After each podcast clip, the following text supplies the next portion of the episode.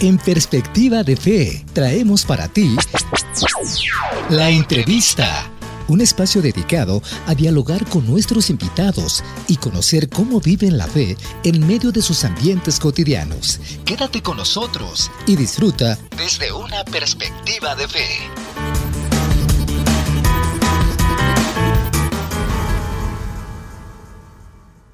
Estamos de regreso amigos en su programa Perspectiva de Fe y lo prometido es deuda. Tenemos hoy con nosotros a una invitada de lujo directamente desde Colombia y a quien agradecemos infinitamente que se haya dado la oportunidad para compartir con todos nosotros. Ella es Mariana Suárez García. Mariana, ¿cómo estás?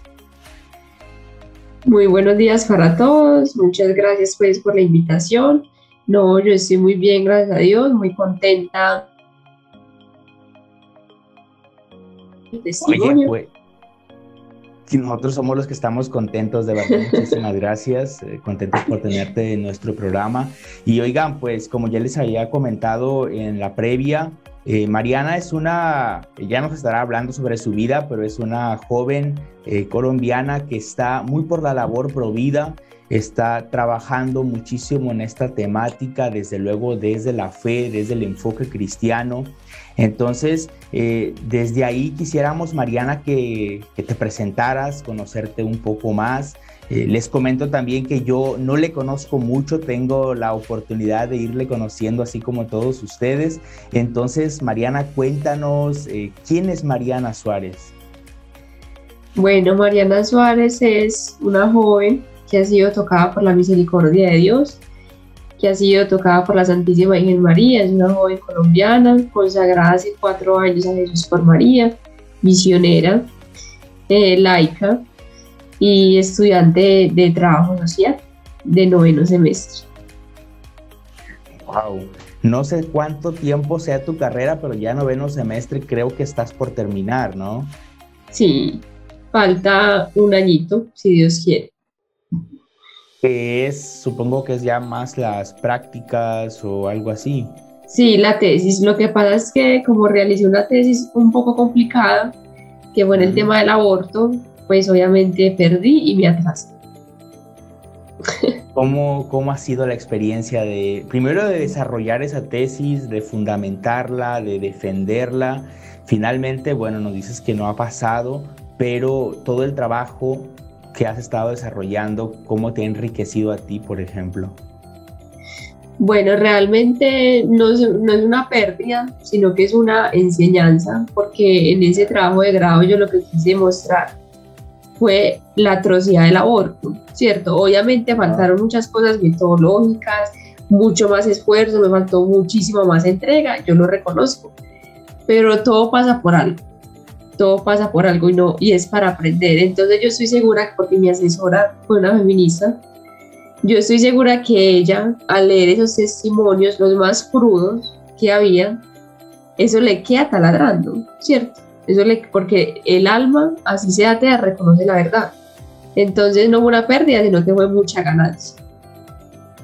Oye, qué impresionante esto. O sea, tu profesora que te está acompañando, que te estuvo acompañando con esa tesis, es una feminista. ¿Por qué la has elegido? ¿Cómo ha surgido este encuentro? Qué interesante. No, lo chistoso es que yo no la elegí, sino que la dan. La dan. Ah, Entonces, ella era pues mi asesora, la que la segunda lectora también era más feminista que ella y todos por ese trabajo pasó por todos lados. Entonces yo recuerdo que yo hablaba con mi director espiritual mencionándole que había perdido y que pues entonces perdí segunda evaluación. Entonces él decía, Mariana, usted no perdió, porque a ellos es una universidad pues digamos que muy libre, muy atea, muy comunista con todo eso, el socialismo completamente. Entonces él me decía, cuando ellos, eh, vos, yo paso por mi facultad y es aborto libre, seguro y gratuito, en este número puedes abortar, está por todas las paredes, por los baños y todo. Entonces me decía, ¿cuándo una profesora va a leer eso? ¿Cuándo una profesora va a escuchar a una mujer que abortó? Y sobre todo, ¿cómo le fue? Entonces, realmente yo creo que Dios hizo la obra, es el que siempre la hace. Entonces, él, ¿por qué perdí? Pues porque se, quizá la segunda evaluadora la tocó eso. Y uno no sabe, a uno no le corresponde, pero le llegue la conversión leyendo esas cosas. Oye, y, tras bambalinas, no sé, a lo mejor por los pasillos o en alguna asesoría o en algún diálogo, ¿no te llegó a decir algo? O sea, más allá de lo académicamente correcto, algún comentario que te haya hecho ella, eh, la profesora que te evaluó el trabajo, que te estuvo, sí, revisando eso. No, realmente la profesora fue muy respetuosa. Era muy respetuosa. Ella era feminista, pero no como esas fanáticas que se empelotan y todo, ella era muy, muy recatada, ¿sí me entiendes? Ah, sí, y apoyaba pues el aborto, apoyaba el feminismo y todo, pero ella nunca me llegó a decir pues como que, ay no, no, o sea, todo lo que me lo decía, me lo decía muy sutilmente, sí, me lo decía muy sutilmente, como yo soy tan, como tan despalomada, y uno obviamente también aprendí a ser más mesurada con todo. Es que uno aprende de todo, así pierde, así pierde, uno aprende. El perder también es ganar. Los no a veces también son una respuesta. Entonces, eh, recuerdo que yo en agradecimiento puse a la Santísima Virgen María, a la Iglesia Católica, así toda alborota. Entonces, ella, lo que sí me decía es que, que una persona con leer el, el agradecimiento, pues obviamente ya de entrada iba a saber, pues como que esto es de una católica, entonces ya entra con sesgo. Pero como a mí nunca me ha importado ser católica, profesar mi, mi fe en cualquier circunstancia, en cualquier momento, o sea, no me puedo avergonzar de eso. Entonces sí aprendí a ser como más mesurada, pero no. Eh, si hubieron, digamos que muchos inconvenientes, fue con la segunda lectora, porque ella me, dio unas, me dio pues como unas materias y yo siempre estaba en contra del aborto.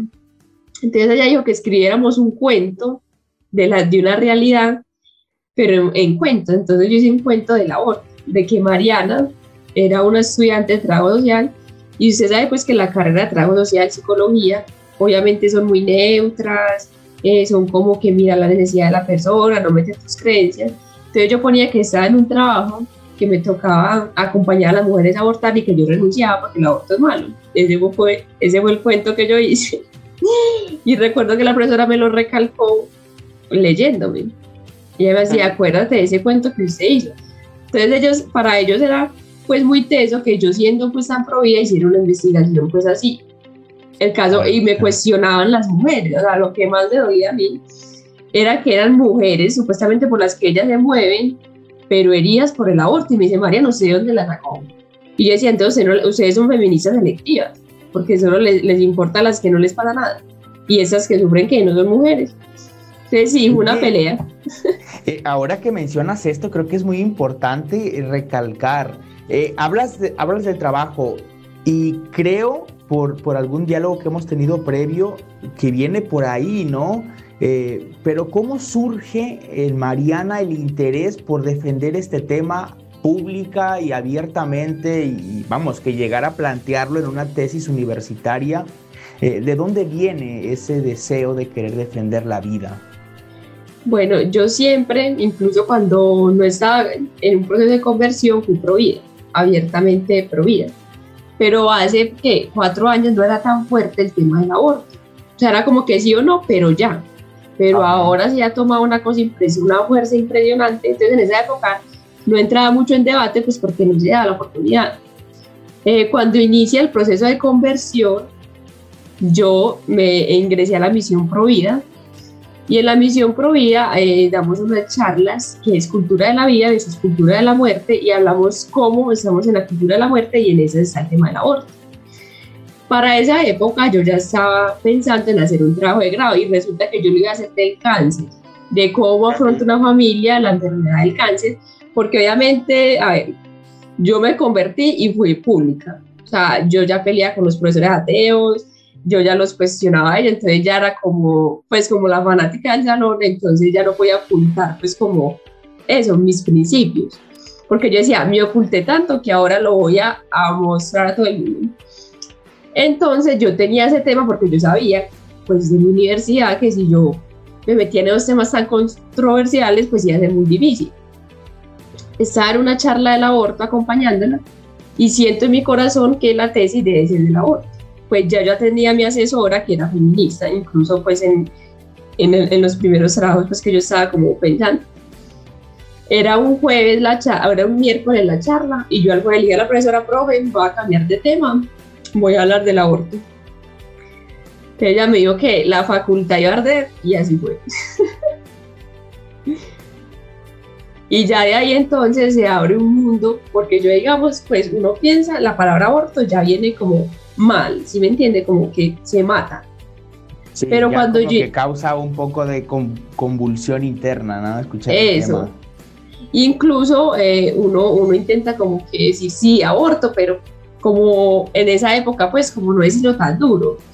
Entonces, cuando yo inicio la investigación, obviamente yo quería que las mujeres que habían abortado supuestamente segura, legal y gratuitamente estuvieran ahí. Porque si yo voy a hablar de un aborto eh, clandestino, les voy a dar fuerza a ellos. ¿Sí me entiende? Le va a dar fuerza a lo que ellos promulgan. Que por eso debe ser legal, porque es clandestino. Entonces, legal o ilegal mata igual. Entonces, yo lo quise hacer legal de las mujeres que pues lo habían hecho así. Cuando yo empiezo a conocer estas historias, me doy cuenta que me doy cuenta de que el aborto no solo es malo, sino que es nefasto. O sea, es que es el más inocente, el más inocente. O sea, vos estar como en un cuarto y que lleguen a matar, sin poder gritar y sin que nadie te pueda escuchar. Porque me recuerdo a una mujer que me contaba que tomó unas pastillas y que decía, qué pesar, mi bebé no se quería morir, mi hijo no se quería morir, se me metía en las costillas que se, se escondía el bebé ese veneno de las pastillas. Entonces para mí eso era, Dios mío, ¿qué es? O sea, pobre ser humano, pobre ser humano y pobre mujer, porque quedan heridas, con ganas de intentos de suicidio, algunas me mostraban las cicatrices.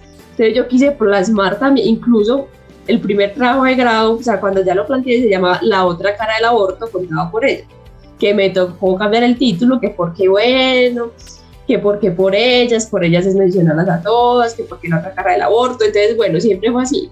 El caso fue que los testimonios estuvieron. Fueron seis mujeres que abortaron y fue muy impresionante. O sea, tú para desarrollar ese trabajo, que es el trabajo de grado, tú te entrevistaste con algunas mujeres de primera mano, escuchaste su testimonio. ¿Tienes algún testimonio especialmente que, que, te haya marcado, que te haya tocado por, por cualquier circunstancia que te haya pues a lo mejor dado como más impulso para, para comprometerte con la causa? Pues yo escuché muchos porque yo fui orientadora a mujeres con crisis en el embarazo, pero escogí seis que fueron pues supuestamente legal. Que me hayan marcado fueron varios, pero voy a decir dos. Primero, una mujer que a los 16 años o a los, no me recuerdo bien la edad que abortó a su hija de seis meses en pro familia en un centro pues legal acá en Medellín y el médico se sintió tan malo que él le puso la bebé muerta en sus piernas y le dijo a ella, así como usted me dañó la vida, yo se la voy a dañar a usted. Y ella gritaba y me contaba que gritaba, gritaba, gritaba, gritaba, gritaba. Y decía que, que ella casi se muere, que se desangró incluso y que ella, incluso eso fue hace como 10 años, ella ya tiene cuatro hijos y ella está con psiquiatra. Tuvo un proceso de conversión, es pro vida, eh, cuenta el testimonio, pero ella no ha podido borrarse eso. Siempre que llega la fecha, ese momento, ella y se pone muy mal. Ese me marcó mucho. Me marcó también mucho el de otra, una mujer embarazada de gemelos, seis meses, le dijeron que venían muy mal, que venían enfermos, sin corazón, sin riñones, en fin, ella fue a, abortar. Uno nació, eso me lo contó la enfermera, uno nació vivo, el otro muerto. Y cuando uno nació vivo, pues obviamente seis meses es viable fuera del vientre materno. Entonces le dijeron, dijo el médico, nadie lo puede tocar, porque el aborto era de dos. El bebé agonizó como seis horas y murió. Cuando se despierta la mamá, le pregunta a la enfermera si nacieron los dos muertos. Entonces la enfermera no fue capaz y renunció. Qué, qué bárbaro, de verdad. ¿eh? No podría, no sé si podría yo escuchar esto así tan, pues están de primera mano. Creo desde luego que Dios nos capacita para desarrollar esta misión que, que a cada uno nos va poniendo en las manos.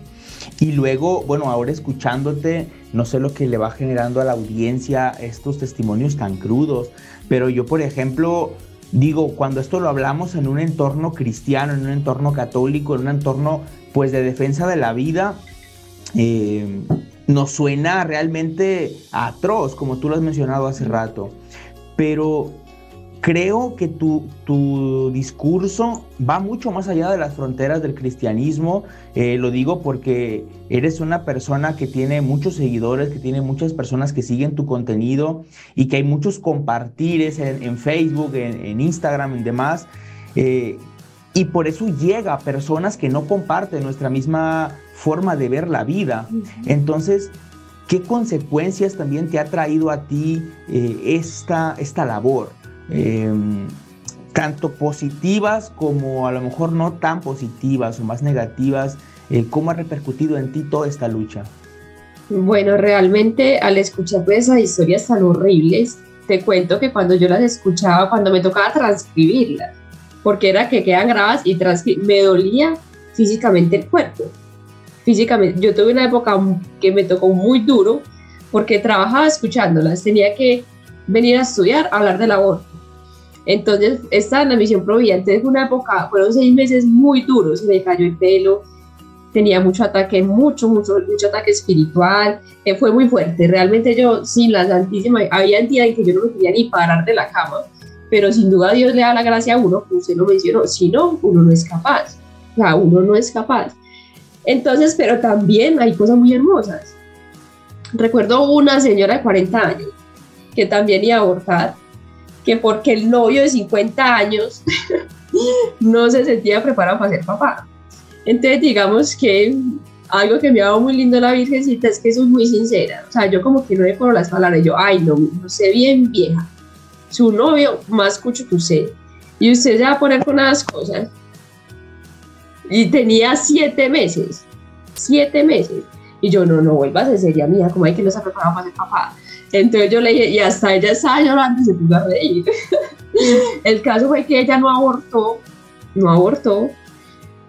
A los dos días nació la niña, era una niña, y me dijo, yo la iba a matar, lo dijo así, pero una Mariana la salvó y yo le voy a poner Mariana.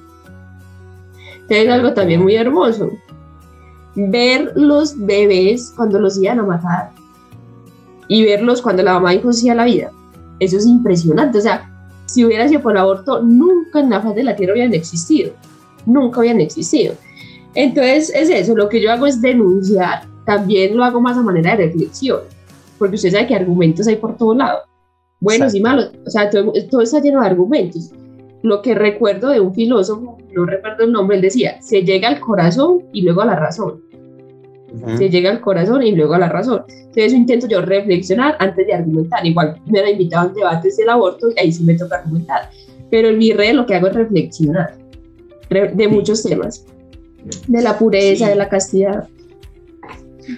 Sí, perdón, que, que, tienes mucha razón. Fíjate que yo coincido mucho contigo. Es verdad que eh, yo es, es, Quiero que sepas que este es el primer acercamiento que tengo tan de lleno con personas que, defienden la vida como lo haces tú.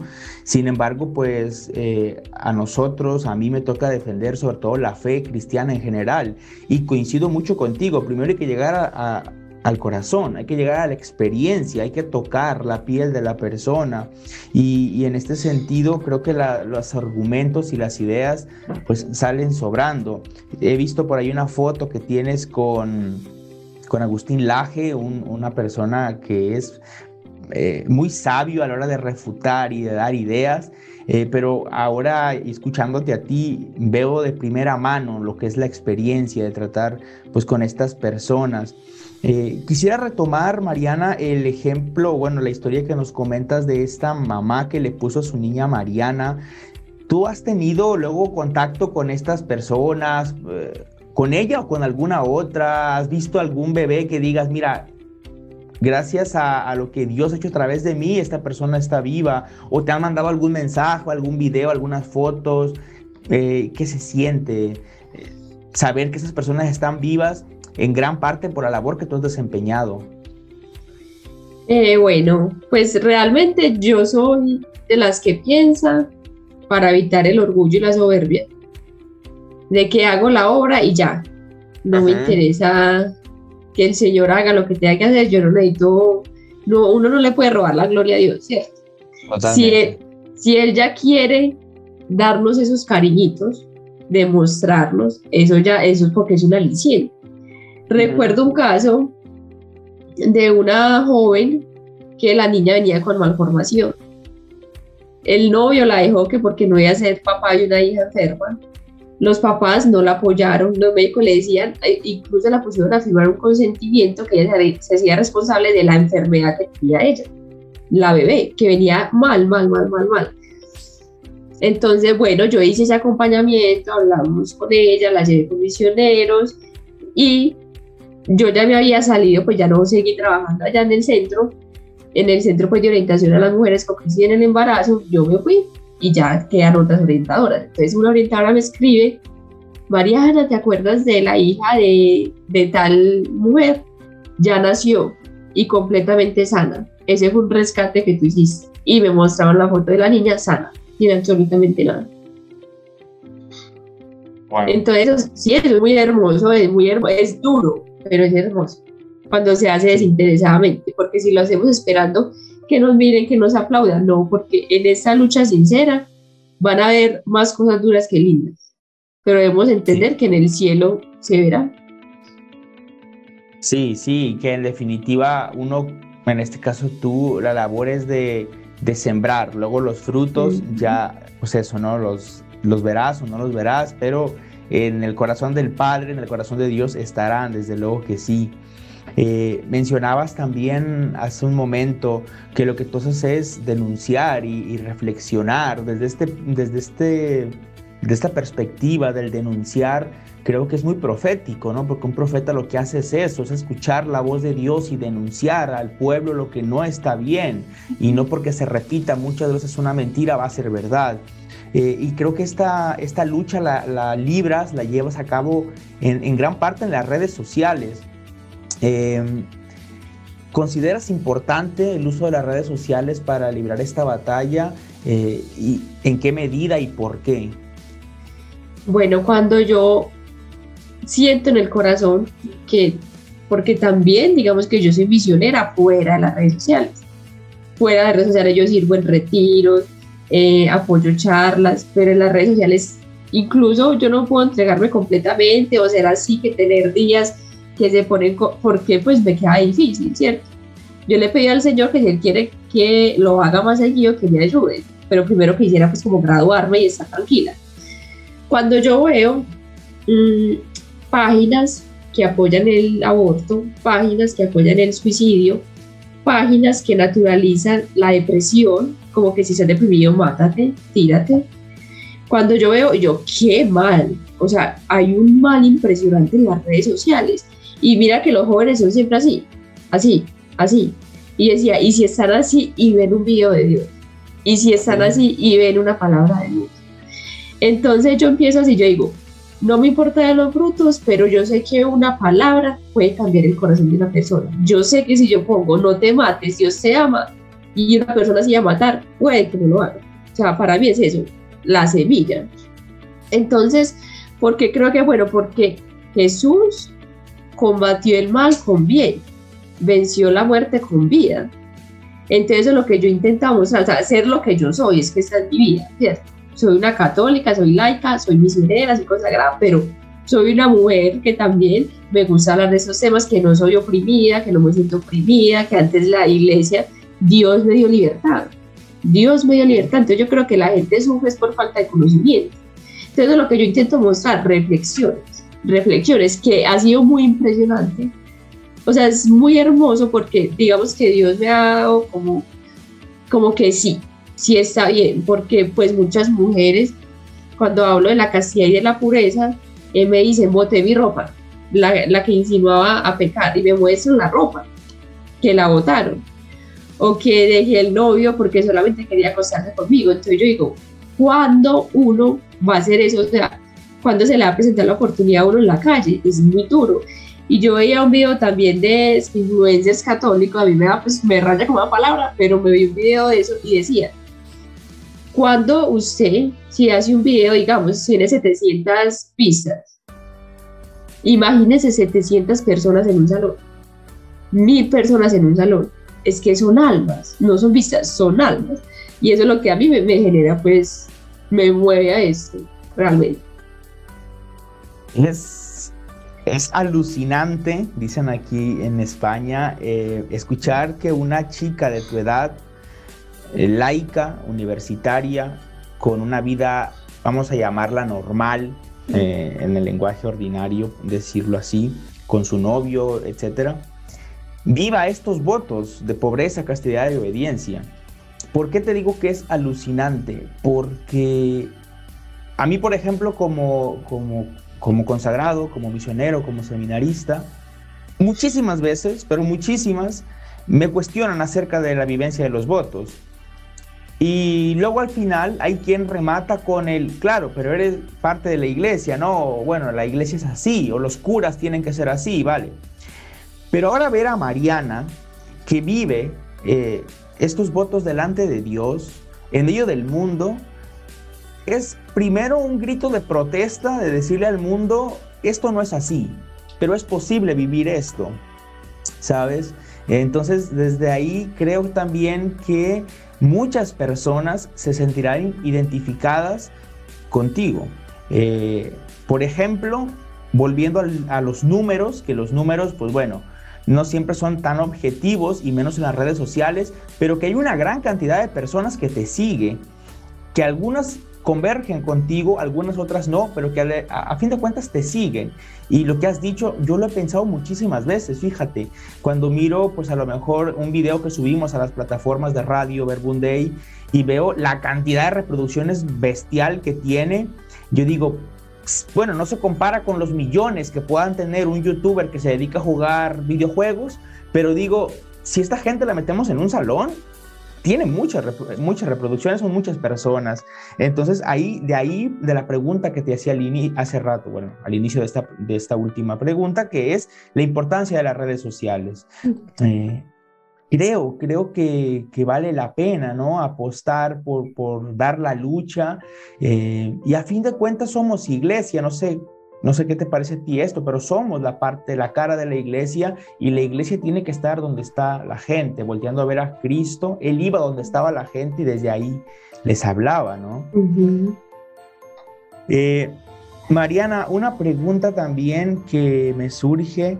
Hay muchas personas, seguramente mamás que nos están escuchando, papás que nos están escuchando, jóvenes que están viendo estos videos también, que, que defienden la vida, por ejemplo, que no están de acuerdo con lo que el sistema nos está imponiendo, que, que creen que Dios es el único que puede dar y quitar la vida, pero que a lo mejor no se atreven a levantar la voz como lo haces tú, que no se atreven ni siquiera a postear una foto o, dos líneas en Instagram o en Twitter.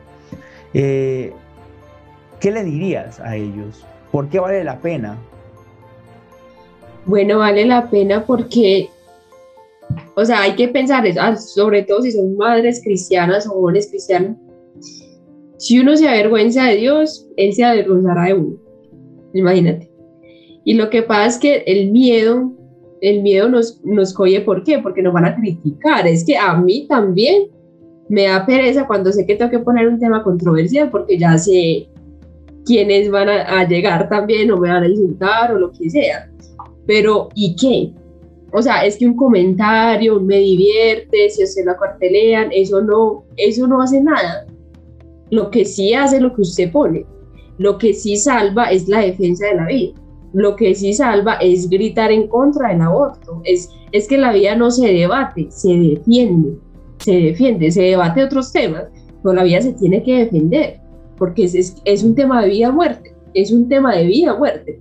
Alguien que está ahí en, ese, en esa primera cuna, en esa primera casita, es un ser humano, que puede ser un sacerdote, puede ser, puede ser un científico, y que nunca en la faz de la Tierra va a existir.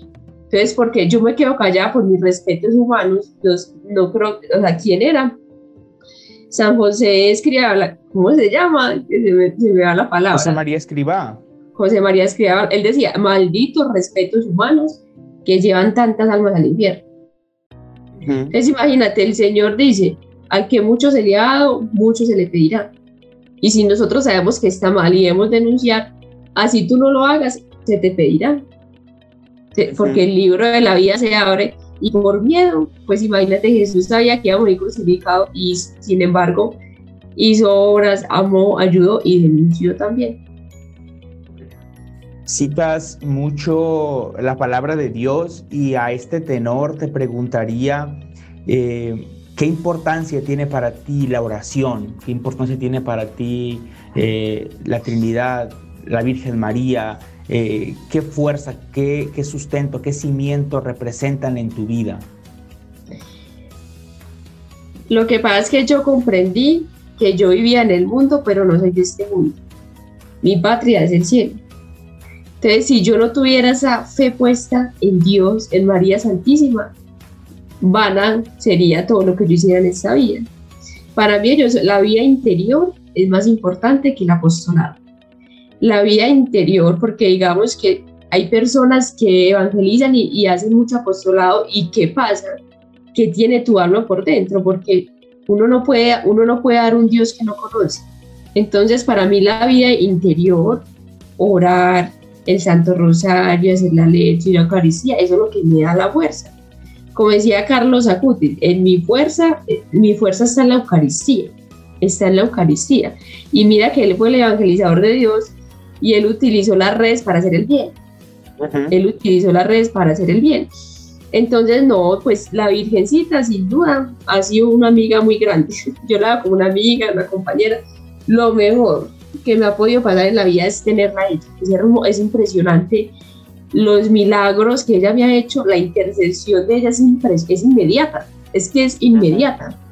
Mira, te cuento un caso, cuando yo estaba en esa lucha por el trabajo de grado, que estaba pues cansada, yo pensaba que me enloquecer, incluso cuando perdí, yo dije, voy a descansar, no voy a matricular este semestre, me voy a dedicar al apostolado, a, a, orar y así, pero tampoco me voy a matar, porque estaba muy cansado. Escuchar una historia de esas, imagínate que en mi casa me decían, no nos cuentes no nos cuente nada, porque se ponían mal.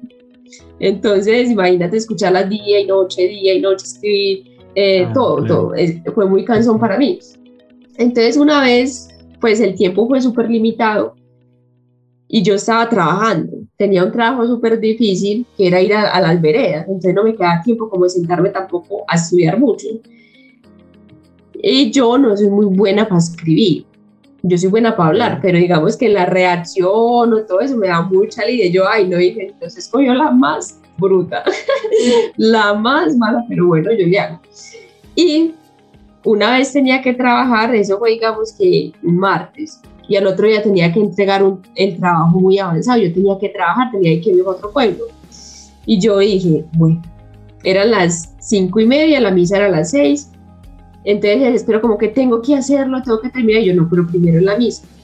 En la Eucaristía le dije al Señor, Señor, qué jartero, necesito que me ayude. Virgencita, usted me metió en esto, mija, ayúdeme porque ya, no puedo, es que no puedo hacer eso.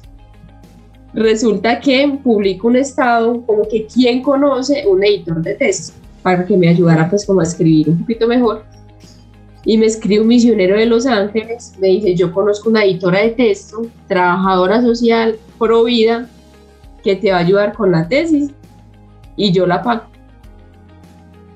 Wow. El mismo día. Entonces son cositas así que me ha regalado la María, pero obviamente eso ¿por qué? El Señor dice, los que cumplen mis mandamientos, yo permanezco en ellos. No es que eso se dé porque se dé, es porque uno se abandona, un santo abandono.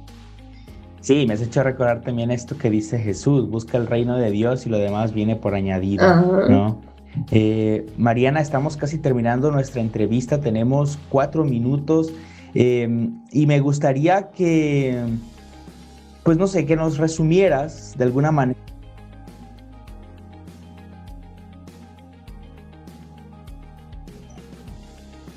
No le escucho.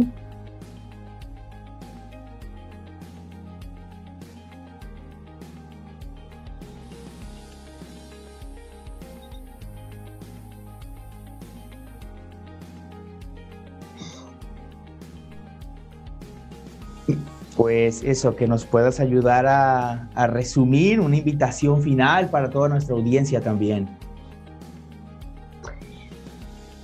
Mm, es que no, no le entendí como todo lo que me estaba diciendo antes. Decía que algún minuto de gloria, en un minuto que nos eh, resumas lo que estamos hablando, algo que Se le fue. O sea, quedé como un mensaje general. Bueno, no, yo creo que lo más importante es hacer las cosas sinceramente sinceramente, porque también se puede caer en un fanatismo, en un juzgamiento. Si uno, hace las cosas de cara a Dios, Señor, yo lo quiero hacer, ayúdame. Seguro el Señor le va a dar la gracia para enfrentarse a las cosas. Seguir a Dios es hermoso, pero Él nos dice, coge tu cruz, niégate a ti mismo, coge tu cruz y sigue. Ese negarse a usted mismo no es fácil. No es fácil. Es que imagínate, usted tiene sus creencias, tiene sus cosas, yo creo en eso, eso sí, eso no, y cuando se dice niegues, es que niegues a usted mismo. Entonces yo digo que vale la pena, porque digamos que el amor es lo que nos debe mover, el amor, porque así usted hable fuerte, pero usted tiene una vida de amor, llega, llega. Y mira que un padre decía, todo se va a acabar en la vida, la fe a usted se le acaba, en el cielo, cuando se encuentre con Jesús y con María. Pero el amor no, ni en el cielo se acaba. Entonces eso es más que formarnos académicamente, que es importante, formémonos en el amor, que puede, vea, la Virgencita en México se le apareció aquí, en Dieguito, no sabía leer ni escribir, algo hasta nadie hablar. Entonces eso es la humildad, la recta intención, lo que ve el Señor. Dios enaltece a los humildes. Es eso es una invitación a que amen primero a Dios sobre todas las cosas y que les pida lo que Bueno amigos, pues nada, así son los medios tecnológicos. Hemos tenido algunos problemas de conectividad, ya estábamos terminando la videollamada igualmente. Y nada, no nos resta más que agradecer de todo corazón a Mariana por esta entrevista. De verdad, muchas, muchas gracias Mariana. Te mandamos un fuerte y fraternal abrazo hasta Medellín, Colombia. Muchísimas gracias. Que Dios te siga fortaleciendo en esta lucha a favor de la vida. Que a todos nosotros, que el Señor también nos dé la inspiración y la capacidad para vivir nuestra fe en medio de nuestros ambientes, de nuestros entornos que nos haga sus misioneros según su corazón. Eh, quédense, no se vayan, porque después de esta canción seguimos con más de Perspectiva de Fe. Sintonícenos en www.radio.verbundey.org. En Perspectiva de Fe, acabas de escuchar la entrevista, un espacio dedicado a dialogar con nuestros invitados y conocer cómo viven la fe en medio de sus ambientes cotidianos.